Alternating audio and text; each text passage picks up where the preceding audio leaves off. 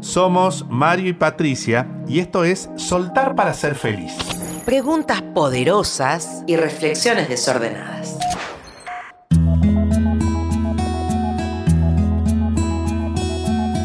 En esta conversación de hoy nos visitan los celos. Wow.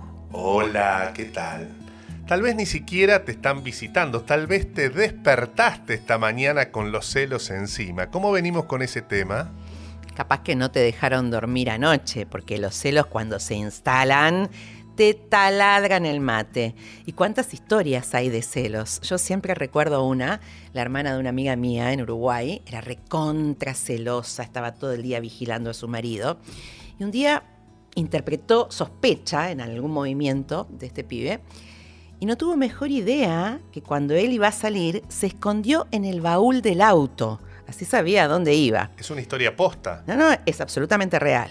El tema es que el muchacho empezó a manejar y sintió un ruido en el auto, paró a ver qué pasaba y cuando abre el baúl y la ve a ella, pero mira, en vez de celos casi lo tienen que llevar al hospital del susto que se agarró. Un amigo mío, a quien no voy a nombrar, ponele Felipe, también muy muy celoso, empezó a sospechar de su pareja y se iba hasta una estación de servicio enfrente del edificio donde su pareja vivía en ese momento y agarraba el diario La Nación. tamaño Grande, sábana, claro. tamaño sábana. Entonces se hacía el que leía el diario y cada tanto corría el diario y espiaba. Hasta llegó al extremo de hacerle unos agujeritos al diario y a través de los dos agujeritos, como si fuera la forma de los ojos, espiaba. Hasta que un día se reconoció como horrible en sí mismo haciendo eso y además pudo darse cuenta que era algo que ya lo llevaba a una situación o actitudes fuera de control. ¿Te reconoces en alguna de estas situaciones? Seguro que tenés alguna anécdota de otros, como nosotros decimos de otros, pero también propias. Acordate que nos podés escribir a marioypatricia.com y contarnos todo esto. A mí un poquito me gusta que me celen. Un cachito. Qué vos sos dramático, negro. Y a mí me gusta. Un cachito esto. ¿Con quién estuviste? Una vez, cada tanto. Un poquito de celo me parece que le pone un, un cachito de condimento a cualquier vínculo. Esto de te necesito, te quiero tener. Repito, en dosis justas y necesarias. Sí, a mí no. A mí es como que me pisen la cola, que me, que me celen. Este, me gusta que me mimen, que me quieran, pero cualquier atentado en mi libertad como que me hace reaccionar y por ahí me, me aparto, ¿no? Esto me pasa en general, ¿eh? Con parejas y con amigos. Hablando de parejas, generalmente identificamos los celos a cuestiones de pareja, de amores, pero también tenemos celos de nuestra suegra, también podemos celar a una compañera de trabajo. Entre amigos y amigas, los celos aparecen y existen. Los hermanos. Vecinos, en el trabajo ni hablar. Esto de alguien tiene algo que yo no tengo y que juzgo, me lo merezco antes que esa persona. Los celos están presentes en todos los órdenes de nuestra vida, tal vez en el caso de la pareja estén más potenciados o los miremos más que, en otras áreas de nuestra vida, pero los celos están, existen y no están afuera, están dentro de nosotros. Por eso hoy te venimos, entre otras cosas, a dar permiso para ser celoso o celosa. Porque los celos son otra emoción más y siempre decimos que las emociones no las podemos controlar, las emociones aparecen. Entonces, si te surgen los celos, reconocete que es esa la emoción que estás transitando, porque toda emo- emoción, acordate, te trae cierta información. La primera mm, invitación que te hacemos, una vez que podés reconocerte que sentís celos, es que identifiques cuáles son los hechos que te están disparando esta emoción, hechos, cosas concretas, y qué hay de interpretación, qué otras cosas le has agregado vos a estos hechos. En esto es necesario separar hechos de interpretaciones. El hecho es lo que existe verdaderamente. La interpretación es lo que le ponemos a nuestra cabeza. Es eh, hacernos la cabeza, ¿no? La interpretación es la muchas veces lo que pensamos acerca de, que no siempre coincide con lo que fue o con lo que es, ¿sí?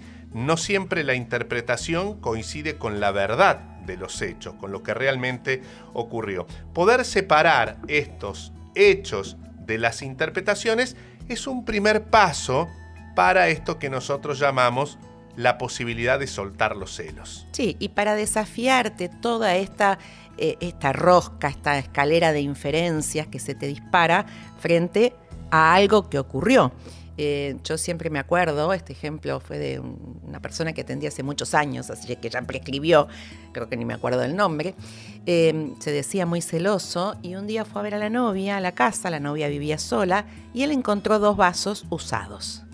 Ese hecho disparó una catarata que iba ascendiendo, ¿no? Bueno, pero ¿quién habrá estado? Y entonces yo seguro que la vi que me miraba feo ayer y entonces ya no me quiere más, al punto que estuvo, pero a un tris de plantearse su relación, de terminarla, y cuando fuimos descendiendo de esa escalera, lo único que había ocurrido es que en el departamento de su novia había dos vasos usados.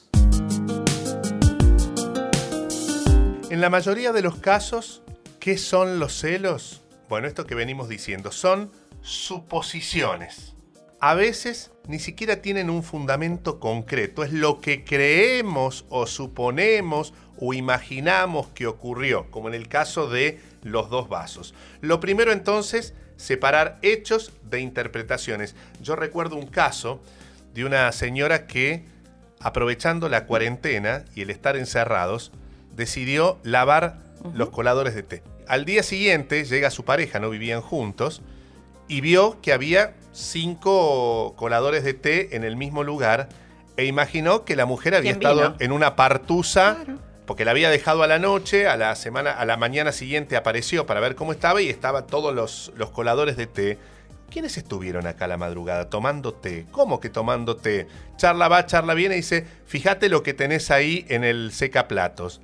Y la mujer le dijo, no, estoy aprovechando para limpiar toda la vajilla y todo lo que tengo en el placar, justamente esto lo dejé allí escurriéndose. De hecho, no había estado con nadie, ¿no? Pero fíjate cómo disparó la cabeza de que había metido cinco personas en la casa sin el permiso de él. Entonces, primero, identificar que siento celos, ni bien ni mal, me pasa. Luego, poder separar cuál es el hecho concreto, vasos usados, eh, apoyadores de té, cuál es el hecho que me generó esta emoción. Separarlo de toda la suposición y todo el pensamiento que le agrego. ¿sí? Y después, pregunta mágica y fundamental, preguntarle al otro, chequear, mi amor, ¿y esos vasos? Querida, ¿y esas cositas de té? O, viste, cuando me clavó el visto seguro que está con otro, seguro que no me quiere, yo lo vi mal. Eh, escúchame, te mandé un mensaje, ¿qué pasó que no me contestaste? Porque no sabemos lo que puede pasar en el universo de la otra persona. Antes de hacernos una catarata de inferencias que no sirven para nada, preguntar. Preguntar lo que hace es que no nos quedemos con la duda. Y muchas veces la duda genera mucho sufrimiento. Los celos generan mucho sufrimiento para quien los tiene y si se van acumulando en el tiempo, ese sufrimiento lo trasladamos a veces con cuentagotas sin darnos cuenta a la persona a quien celamos. Vamos como intoxicando ese vínculo. Incluso hasta podemos hacer daño, causar dolor y como decíamos recién en algunos casos, llegar a límites impensados donde ni siquiera nos podemos reconocer a nosotros mismos. Y chequear también eh, si hubo algún acuerdo que se rompió. O sea, una vez que puedo preguntar, puede ser que todo haya sido producto de mi imaginación o puede ser que haya algo que el otro hizo que a mí no me guste y que me genere celos. Ahora bien, ¿qué acuerdos tengo yo, en este caso, con mi pareja? ¿Qué está permitido y qué no? Porque si estamos transgrediendo un acuerdo, bueno, tenemos derecho a reclamo. Ahora, si acordamos, por ejemplo, tener una pareja abierta, no se está transgrediendo nada. O sea, ¿por qué tengo celos si es algo que acordamos? Podemos rediseñar los acuerdos que tenemos con nuestra pareja tantas veces como sea necesario, porque vamos cambiando nosotros, también puede ir cambiando el tipo de pareja que tenemos. ¿Vamos al grano? A ver. O mejor dicho, ¿vamos al celo? ¿Podés reconocer en este momento si sos celosa o celoso? Ahí te dejamos un tiempito para que baje esa información. Y otra pregunta. Si sos celoso o celosa, ¿cómo lo haces? ¿Cómo te estás sintiendo al reconocer que hay una situación particular, o tal vez varias, que te generan celos?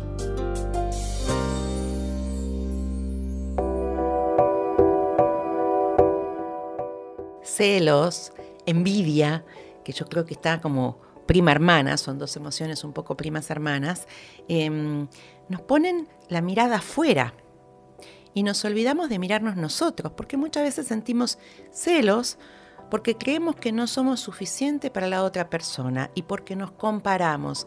Ah, pero con todas las compañeras de trabajo que tiene, que son tan lindas, que son tan esto, que son lo otro, ¿cómo no me voy a poner celosa? La pregunta es, ¿por qué necesitas ponerte celosa? ¿Qué es lo que no estás viendo en vos para tener la mirada puesta en el afuera? Atenti con los celos, porque por un lado nos hacen creer que estamos seguros de lo que suponemos. Es decir, que eso que suponemos, imaginamos, lo convertimos en una verdad. Y a veces no es verdad. Es lo que nuestra cabeza está maquinando todo el tiempo acerca de un disparador puntual. Y segundo, los celos nos hacen exagerar nuestra percepción sobre eso que estamos suponiendo. Esto es, la hago corta, de algo chiquitito hacemos un rollo tremendo. Inventamos una historia que empieza por un capítulo, sigue por una novela y termina por una serie con varias sagas. La primera, la segunda, la tercera. Y tal vez ese disparador, eso es exagerar. Hacer más grande es como ponerle una lupa o una lente de aumento a una situación puntual. Y muchas veces los celos no tienen que ver con el otro. Lo mismo que hablábamos de la envidia, no tiene que ver con el otro, tiene que ver conmigo. Tiene que ver con qué me falta a mí, con mi propia autoestima. Entonces, la energía que yo gasto celando a alguien o envidiando a alguien, la pierdo y no la uso en mirarme a mí misma, cuáles son mis talentos, cuál es mi singularidad, en qué cosas soy única. Si yo recupero mi autoestima, no tengo por qué estar pensando que me gusta más lo que tiene el otro o que alguien me va a engañar. Y yo agrego en qué soy único, porque los hombres son celosos. Y a merced de los celos también hacemos cosas terribles muchas veces temas que están en, la actualidad y límites que llegan incluso, no se justifican por supuesto, hasta la muerte o a la violencia de género, temas de tanta actualidad. Pero volviendo al tema de, de los celos, pregunta, usted que es la profesional acá en el equipo, ¿es poner de manera sobredimensionada la mirada en el afuera y olvidándome de lo que sí soy y lo que tengo? Y segunda pregunta, ¿Los celos de alguna manera ponen en jaque mi confianza? Tal cual. Lo contrario a los celos sería construir confianza. Entonces, en lugar de poner la energía en celar al otro, en meterte en el baúl del auto, en perseguirlo, en ocultarte atrás de la nación, ¿Por qué no pones esa misma energía en trabajar y crear una relación de confianza? Y acá me parece que es fundamental, siempre decimos con Marito que nosotros no venimos subtitulados, que el otro no puede saber lo que a mí me pasa si yo no se lo digo. Entonces, quizás eh, para mi pareja sea, para mi pareja porque terminamos hablando de pareja, pero esto puede pasar con amigos, con familia, con lo que fuera. Quizás para el otro es normal decir, me voy a tomar un café con mi amiga porque le parece que es normal, que no tiene ninguna malicia. Sin embargo, si yo le digo lo que a mí me pasa cuando él hace eso, puede registrar algo que si yo no se lo digo, no tiene por qué darse cuenta. Entonces, poner en palabras lo que me pasa y conversarlo con el otro le da la posibilidad quizás de modificar cierta conducta cuando se da cuenta que a mí me lastima o que me pone celosa, o de explicarme algo para que yo pueda reparar más en la confianza y bajar ese umbral de los celos. Un caminito que no es único, recordemos, soltar no es una fórmula, soltar no es una receta, soltar no es un caminito único. Algunas cuestiones para tener en cuenta en el camino de soltar. Reconocer que soy una persona celosa. Si no me reconozco no lo puedo transformar. O que tengo celos en este momento. ¿no? Que mm, por ahí no tengo por qué etiquetarme en que siempre soy celosa, pero justo me pasa en esta relación, en este momento de mi vida, que estoy celosa. Segundo paso, u otro paso, identificar cómo lo hago. De qué manera, qué me hacen hacer esos celos para hacerme responsable de mis acciones. Siempre frente a una emoción, te sugerimos una pausa date un respiro. Contá hasta 10. Y sopla el barquito. ah, esto de como el barquito que se va en, la laguna. Deja que pase un poquito de tiempo, contá hasta 10, como para poder eh, procesarla y no reaccionar inmediatamente. ¿Qué otras emociones aparecen con los celos? ¿Estás enojado, enojada, con bronca? ¿Se manifiestan de manera que te ponen un poco violento violenta? te apachuchan, te tiran para abajo, te quedas bajo la cama con las dudas, sufriendo, poder identificar esas otras emociones que aparecen también ayudan para poder transformarte y para poder tomar acciones en beneficio no solo de vos, sino de la gente a quien se las y con la que tal vez tenés vínculos permanentes. Conversar, decir lo que me pasa, escuchar lo que le pasa al otro, construir una relación de confianza y también preguntarte, ¿esta relación me suma? Porque a veces lo que no suma, resta. ¿Tenés celos? ¿Has tenido? Me, me, baila los ojitos, me, baja los ojitos. ¿Es a mí? ¿Es a mí? Sí, sí. Creo que no, he tenido así celos, no, es la emoción que más me caracteriza, pero sí he tenido, he tenido celos y en distintos escenarios. Em, yo soy hija única y tengo una prima que quedó huérfana cuando era joven, éramos chicas las dos, y mi mamá como que la acogió en mi casa.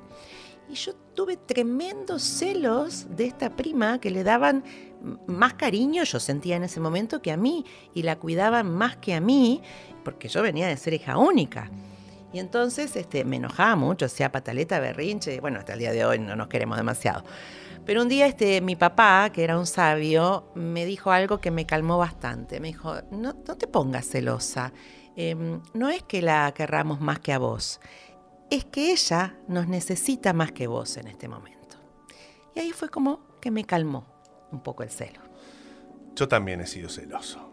Me gusta un poquito que me celen, pero he hecho cosas horribles que me pude reconocer y hasta durante mucho tiempo eso que hice en su momento, por un amorcete pasajero, me terminó definiendo que ese es otro peligro de los celos, creer que lo que alguna vez hicimos por celos y que no nos gustó lo que hicimos, creer que somos eso, no, no somos eso.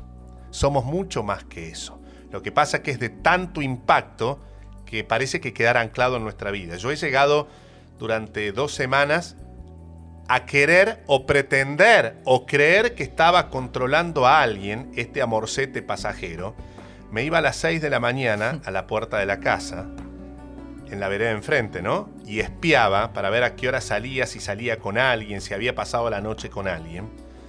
Y a la tardecita, 7 de la tarde, cuando se supone que debía regresar a su casa, me volvía a esconder. Imagínate que esto implicaba ausentarme de mi trabajo, mentir en mi trabajo, estar allí escondido. Hasta pasó una vez una amiga y me dijo, ¿qué haces acá? Y yo con cara de susto, un día me di cuenta que lo que estaba haciendo era horrible y que el único que me hacía daño era yo, porque a veces en todo eso que hacemos creemos que lo hacemos por el otro, lo hacemos por el vínculo, y los únicos que nos estamos haciendo daños somos nosotros a nosotros mismos. ¿Saben por qué? porque en definitiva, como nos gusta decir con Patricia, el otro otrea y va teniendo su vida y está bien que así sea. Para eso sirve la conversación, pactar, acordar y si se rompe el acuerdo entonces decidir qué hacemos. Los celos en definitiva te terminan envenenando a vos. pero como toda emoción, nos traen una información. Chequear si esa información es real o es causa de nuestra imaginación. Si es causa de nuestra imaginación, podremos desafiarla, trabajarla, conversar, chequear, como ya dijimos. Si esa información es real, también nunca se olviden de ese superpoder que tenemos, que es el de elegir. Y entonces puedo elegir poner un basta a esta relación que no me está haciendo feliz. Decir un basta para afuera a veces es un acto de dignidad para con nosotros mismos. El basta lo decimos en esta conversación. Nos encontramos en la próxima y recordá que nos podés contar tus historias, preguntarnos en info.